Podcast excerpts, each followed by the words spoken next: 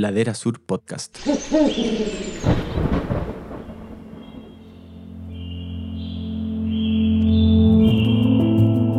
La Patagonia es un lugar único en el planeta y un extraordinario laboratorio natural. Así lo confirma la ciencia que nos da luces sobre la importancia de su biodiversidad, la interfaz mar y tierra y el aporte de las comunidades para enfrentar la actual crisis ambiental.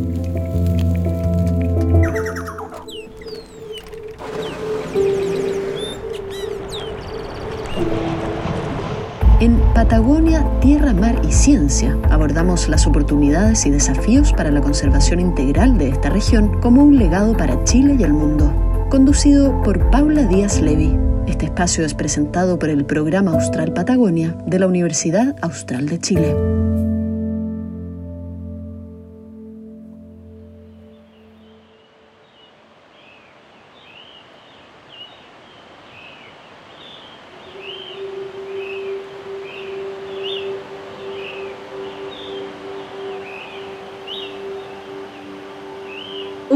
Saludarlos nuevamente en Patagonia Tierra, Mar y Ciencia, un podcast de Ladera Sur y del programa Austral Patagonia.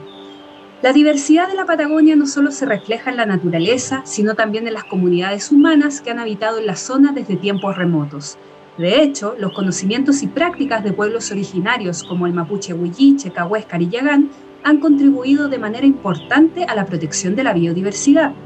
Sin embargo, esto y la ocupación ancestral no siempre son considerados en los modelos vigentes de conservación, generando ciertas tensiones y perdiendo la oportunidad de impulsar estrategias respetuosas y colaborativas para resguardar la Patagonia chilena.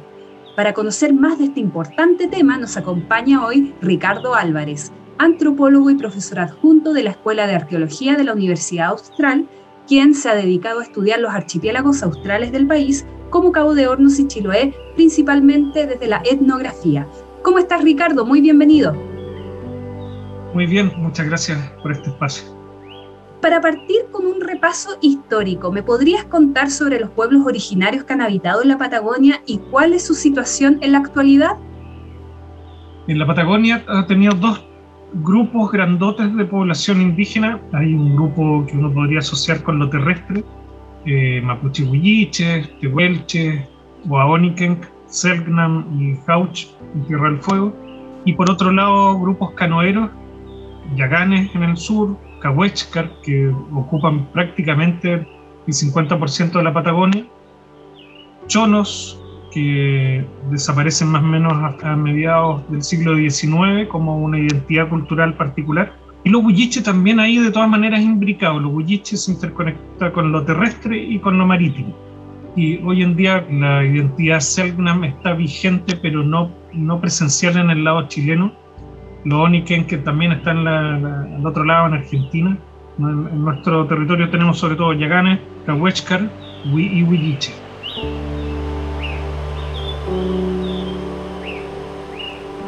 Y bueno, desde tiempos lejanos los pueblos originarios han tenido prácticas, usos y conocimientos tradicionales de las tierras y mares de ocupación ancestral, ¿cierto?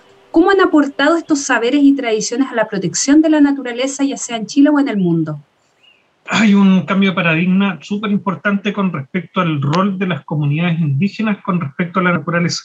Nosotros usamos mucho el término uso consuetudinario, que en realidad es como yo vivo en base a las costumbres. Resulta que la, las costumbres contienen un montón de eh, restricciones normativas y éticas o morales sobre cómo yo debo comportarme con respecto a los demás, tanto las personas como con otras entidades, árboles, peces, los marinos.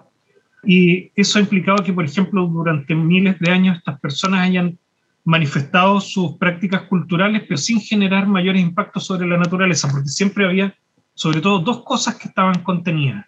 Uno, contener la posibilidad de egoísmo o acaparamiento, eso estaba gravemente sancionado. Y la otra, competir entre pares, competir con otros por el acceso a espacio y recursos.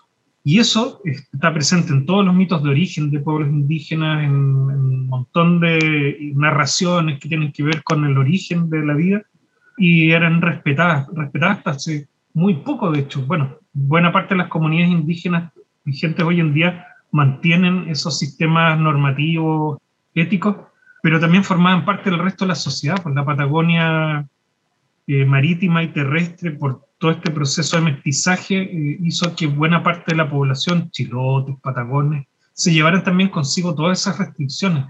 Entonces, eh, lo rural, indígena o no indígena, siempre estaba marcado por gran biodiversidad, grandes bosques, las playas abundantes, y es cuando aparece un cambio importante de la racionalidad o cómo acceder al mar, cuando toda la naturaleza se transforma en cosas, cuando comienza a quedar la escoba y comienza la sobreexplotación, ¿no es cierto? Porque se normaliza. Claro, ese aspecto es súper interesante, Ricardo, porque es cuando se habla, por ejemplo, que, que, ha sido una discusión que se ha dado en la actualidad, de reconocer, por ejemplo, los derechos de la naturaleza. Y muchas veces esto se inspira en estas visiones de la naturaleza como un sujeto y no como un objeto. Y sin embargo, en las sociedades occidentalizadas, tratamos o cosificamos a la naturaleza y la vemos simplemente como un recurso y no como entidades. ¿Qué, qué, te parece eso? Sí, mira, hay, hay rasgos en, los mitos de origen de las poblaciones indígenas de la Patagonia, los animales, pero también rocas y montañas tenían una dimensión dual. Eran eso, eran montañas, animales, plantas, pero al mismo tiempo en la misma narración uno no se da cuenta y de repente, oye, pero ahora es persona. Y, se casa con otro y van y le establecen un, juicio a alguien que transgredió las normas. Siempre son entidades que están vivas, ¿no es cierto? Y con lo que hacen van transmitiendo entre familias como esto de qué es lo que debemos y podemos hacer para vivir bien, para vivir mejor. Y estas entidades como por ejemplo un río o una montaña, efectivamente son sujetos, no todos, pero algunos sí son sujetos, pero es un tema bien complejo lo del sujeto de derechos, porque básicamente el sujeto de derecho, si uno lo mira desde la perspectiva nuestra, la occidental, es un sujeto jurídico que se parece un poco a una empresa, se parece a una figura ficticia, pero dentro de la consideración de las comunidades indígenas en realidad no, pues persona, es gente a nivel global, eh, esta forma, esta cosmovisión es súper eh, transversal a todos los continentes. Siempre están presentes los animales y las plantas y las montañas como parte de la vida social de los humanos y de la vida cotidiana. Y, en general, a nivel global, yo creo que la palabra que más se usa para referirse a estas entidades es gente. La gente del bosque, la gente montaña, eh, en los Andes, ¿no es cierto? Tiene diferentes formas de... Pero efectivamente son sujetos, son sujetos, pero distintos al sujeto de derecho, que entra dentro de nuestra propia visión del mundo. Claro, y en ese sentido, ¿en qué prácticas concretas ha derivado esta consideración distinta? Si me pudieras dar ejemplos de la Patagonia hay una, una, práctica cultural tradicional en, toda la Patagonia que es transversal a las comunidades indígenas y también a las comunidades no indígenas costeras, que es la mariscadura comunitaria. A mí me gusta mucho ese ejemplo, porque por varias razones. La gente cuando va a mariscar podría ir sola. Si vas solo, tienes la posibilidad de acaparar más mariscos para ti, no hay nadie con que competir. Sin embargo, la gente por alguna razón pasa a buscar a los demás, pasa a buscar a los vecinos. Oye, vamos a la playa, vamos a mariscar aunque eso signifique que vas a tener menos posibilidades de sacar marisco. Cuando llegan a la playa ocurren un montón de cosas que no necesariamente tienen que ver con extraer. Hay mucha conversación, conversación que tiene que ver, por ejemplo, con la protección. ¿Cómo está tu mamá? Supe que está enferma. Oye, tu hijo está estudiando. Se refuerzan los vínculos comunitarios, finalmente un ejercicio que refuerza el tejido relacional humano. Eso por un lado, pero por otro, la forma de mariscar tradicional generalmente es a pie por la playa, ¿no es cierto?, por lugares ya reconocidos. La gente va escarbando el sustrato de la playa, lo va revolviendo de manera muy parecida a como los zarapitos y otras aves, por ejemplo, usan el intermareal. Resulta que cuando tú haces ese tipo de actividades, finalmente genera mayor posibilidad de biodiversidad para otras especies. De esta forma, uno usualmente habla, ¿no es cierto?, de los servicios ecosistémicos, cómo la naturaleza provee a los humanos de, servicios, pero acá no, pues acá en realidad las prácticas culturales también proveen bienestar en realidad a la naturaleza, hacen que haya más biodiversidad, por ejemplo, en ese entorno. De esta manera, tanto la práctica cultural de, ir a la playa, pero en realidad para reforzar los vínculos humanos, como la misma práctica de recolección que contribuye con otras especies, es un tremendo aporte finalmente para la naturaleza. Por eso se habla de que estos usos consuetudinarios son eh, beneficiosos para la naturaleza porque refuerzan funciones ecosistémicas y ya se uno se escapa de esa lógica economicista del servicio ecosistémico como tal, ¿cierto? se habla de valores relacionales. Eh, y además esta práctica de mariscar ocurre justamente en base a normas. Porque, toda la playa es de todos, nadie puede prohibirle el acceso a otro. No significa que yo voy a ir a saquear, ¿no es cierto? No, pues la idea es que todos tengan las mismas posibilidades de acceso. Y lo último que es súper interesante y donde aparecen las entidades es que, por ejemplo, en algunas playas hay una roca que tiene apellido. Entonces tú te preguntas, ¿pero para qué una roca tiene apellido? Y resulta que entrevistando a todas las familias de todo el lugar, en todas las biografías familiares la roca está presente. De una u otra manera la mencionan. Claro, la roca juega un rol importante porque cuando sube la marea y alcanza cierta altura, todos saben que tienen que dar la vuelta por una puntilla antes que la marea les imposibilite pasar. O sea, es como un hito pero el hito ya forma parte de la biografía de la comunidad, por lo tanto, si viniese, no sé, una empresa acuícola y, se lleva la roca y la va a usar como un muerto de faena eh, para una infraestructura, la gente va a defender esa roca, porque la roca no es solamente una roca, esa roca forma parte de la biografía del lugar y de las personas y de todo lo que ocurre ahí. Este es como más complejo, mucho hay un entrelazamiento ahí de todos con todos, eh, es súper vital. Por otro lado, hay un hecho muy interesante que se recoge en el libro sobre conservación de la Patagonia que inspira este podcast, que tiene relación con que algunas áreas protegidas, como parques nacionales o reservas, se sobreponen a tierras o mares de ocupación ancestral, entre otros factores que han generado tensiones. ¿Cuándo los modelos vigentes de conservación han chocado con los derechos de los pueblos originarios? Buena parte de las áreas protegidas de la Patagonia se superponen sobre territorios que las comunidades consideran propios y que son ancestrales, son mucho más antiguos. Hay una racionalidad con respecto a la conservación eh, que heredamos que considera que los humanos son una amenaza para el medio ambiente. Por lo tanto, para conservar no puedes tener humanos. Además, es una historia mucho más larga, pero durante mucho tiempo las prácticas culturales indígenas se devaluaron como anacrónicas, como arcaicas, como todo lo contrario al desarrollo. ¿Por qué? sobre todo yo lo, lo mencioné al principio, porque favorecían la distribución equitativa, el acceso equitativo, ¿no es cierto? No competir y no ser egoísta ni acaparar un recurso para uso personal o individual. Por lo tanto, todas estas prácticas había que devaluarlas. Por lo tanto, cuando se, instala la idea de conservación, ¿no es cierto? obviamente se miró a estas poblaciones que vivían en el lugar con ese prejuicio terrible que había sobre ellas y se dijo, no, no pueden participar de la conservación, ellos no, no representan lo que creemos que es una conservación, este imaginario, ¿no es cierto?, de los bosques donde nunca había humanos. Y toda la experiencia mundial y también nacional, ¿no es cierto?, hoy en día está dando cuenta que efectivamente ciertos usos consuetudinarios contribuyen justamente con la naturaleza, con los bosques, playas, etcétera. Y en ese sentido, claro, la, la, historia de conservación que tenemos en el país y en la Patagonia, en esta superposición, ha sido de figuras que excluyeron a las comunidades locales, que no las integraron en los planes de administración tampoco, no las consideraron, no han efectuado consultas, es una, una deuda pendiente súper importante que todavía está ahí, está, pendiente.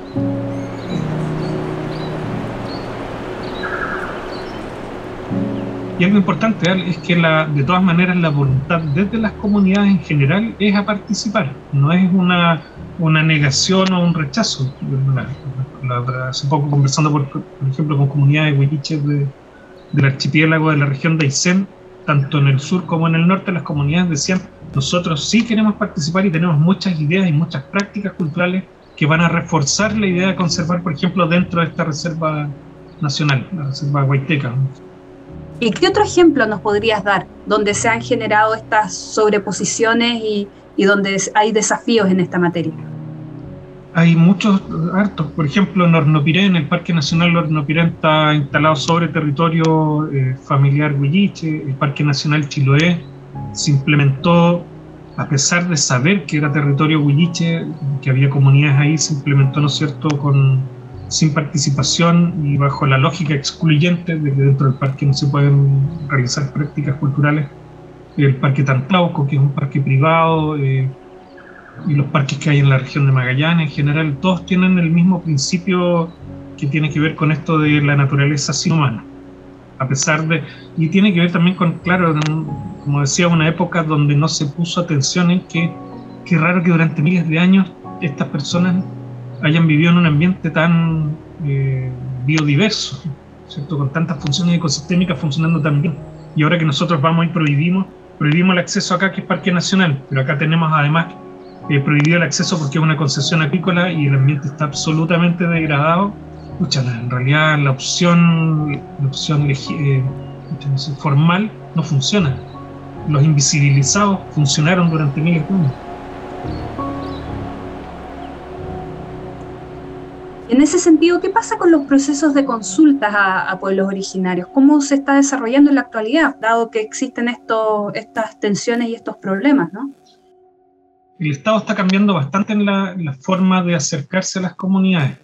Un ejemplo tiene que ver con que hoy en día la Corporación Nacional Forestal, por ejemplo, está preocupada de hacer consultas indígenas de acuerdo a todos los requisitos y las exigencias, ¿no es cierto?, que deben cumplirse pero por otro también desde abajo las mismas comunidades, por ejemplo, están proveyendo de experiencias eh, que tienen que ver con poder participar, pero además no solamente participar, sino que además proveer soluciones para conservar la naturaleza. Y ahora voy a, mencionar a los por los espacios costeros marinos de pueblos originarios. Por ejemplo, esa figura que es de la ley 20.249 es una figura bien particular porque lo que dice es vamos a considerar este gran espacio, ¿no es cierto?, dentro del cual se van a legitimar los usos consuetudinarios, justamente las prácticas basadas en la costumbre.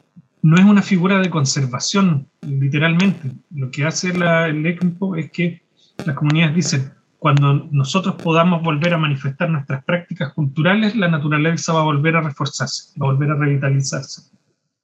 Por lo tanto, uno de los subproductos, por decirlo de alguna manera, de los equipos es precisamente la revitalización de estos entornos eh, degradados.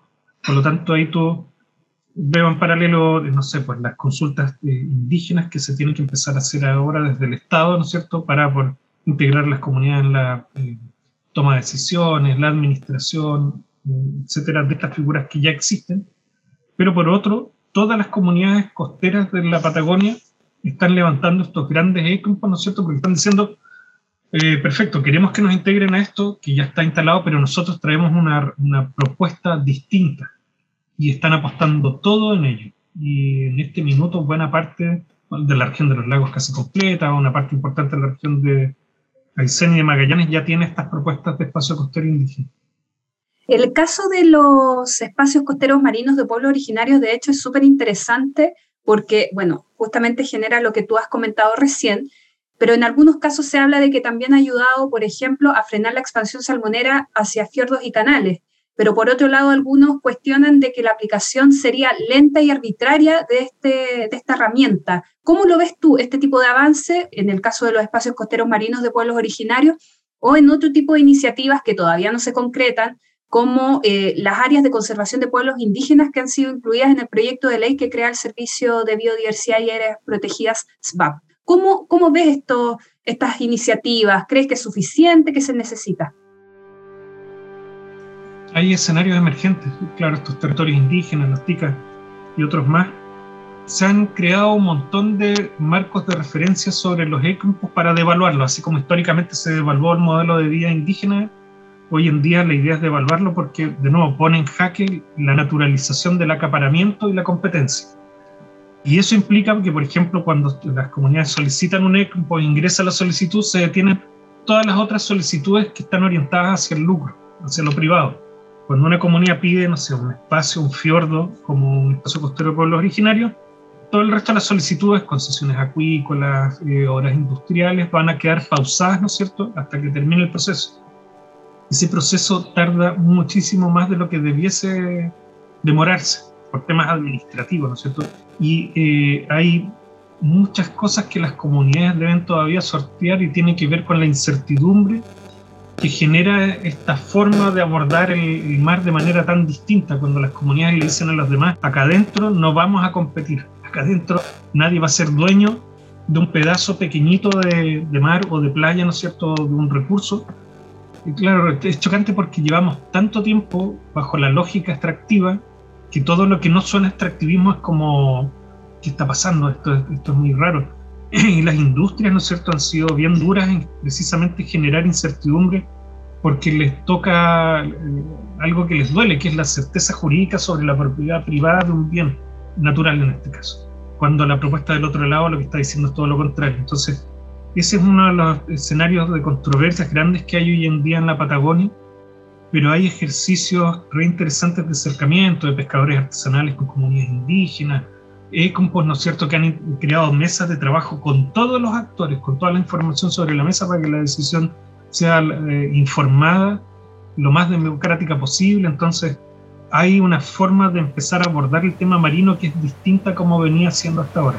Y eso es algo súper positivo. Y en ese sentido, ¿cuáles son las recomendaciones, incluidas aquellas basadas en estándares internacionales sobre derechos indígenas, para impulsar a su vez estrategias de conservación en la Patagonia chilena que sean respetuosas, colaborativas, honestas y sinérgicas? Son hartas, pero por ejemplo, hay algo que tiene que ver con la noción de participación. Nos acostumbramos durante mucho tiempo a que participación era que a uno le pasaran en una reunión una lista de asistencia, la firmaba eso no es participación, por eso firmar una lista de asistencia. Y esto es transversal a todo, ¿eh? a toda la estructura nacional. La idea de la participación informada tiene que ver con que para tomar una decisión, primero yo tengo que tener todos los datos de la mejor calidad posible sobre la mesa. Eso en general no ocurre, no ocurre generalmente en las mesas de discusión se pasa información parcializada de uno u otro lado Acá la idea no, yo, si yo, quiero tomar una decisión, quiero saber todo lo que está pasando y todo lo que hay. Y lo otro es que tiene que ser vinculante, pues no puede ser que a mí me consultan y todo lo que yo he manifestado finalmente queda solamente en un informe con mi lista de asistencia y lo que ocurrió fue totalmente distinto. Y eso es un tema difícil, porque eso significa cambios eh, estructurales importantes. Yo creo que esas son las dos cosas más importantes. Una es la calidad de la información que se va a usar para la toma de decisión y lo otro es que mi decisión sea vinculante y genere cambios en eso. Una de las cosas importantes con la consulta indígena es que no significa llegar con un proyecto ya hecho a una comunidad y decirle está de acuerdo o no está de acuerdo. La consulta indígena significa sentarse con la comunidad y con la comunidad construir esa propuesta. Por eso es una co-construcción, co-construcción de un área de conservación, co-construcción del proyecto de desarrollo el concepto que es bien choro, que es finalmente el desarrollo promocional, tiene que ver cuando un conjunto de grupos humanos, comunidades, ¿no es cierto?, toman una decisión hacia un horizonte común y todos trabajan mancomunadamente hacia ese horizonte común. Y solo para rescatar, y que tiene que ver con las dimensiones de bienestar. Buena parte de las iniciativas de desarrollo siempre van enfocadas al tema económico, que va, va a haber mejores sueldos o vamos a explotar más esto, la idea es volver a poner en la palestra dimensiones de bienestar que han sido invisibilizadas, como las señoras que mariscaban. Eh, protección, reconocimiento, libertad, eh, afecto, son un montón de dimensiones de bienestar que son mucho más importantes finalmente para el buen vivir, que solo están enfocados en, este, en esta otra lógica.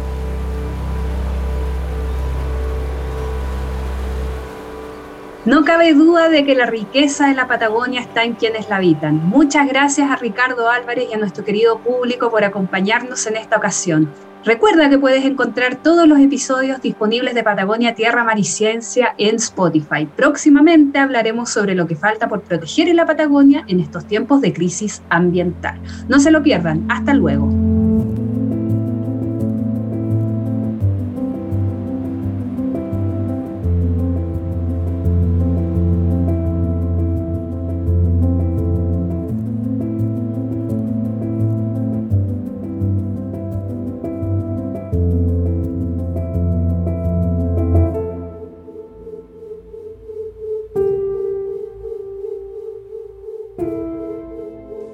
Patagonia, Tierra, Mar y Ciencia es un podcast inspirado en el libro Conservación en la Patagonia chilena, Evaluación del Conocimiento, Oportunidades y Desafíos.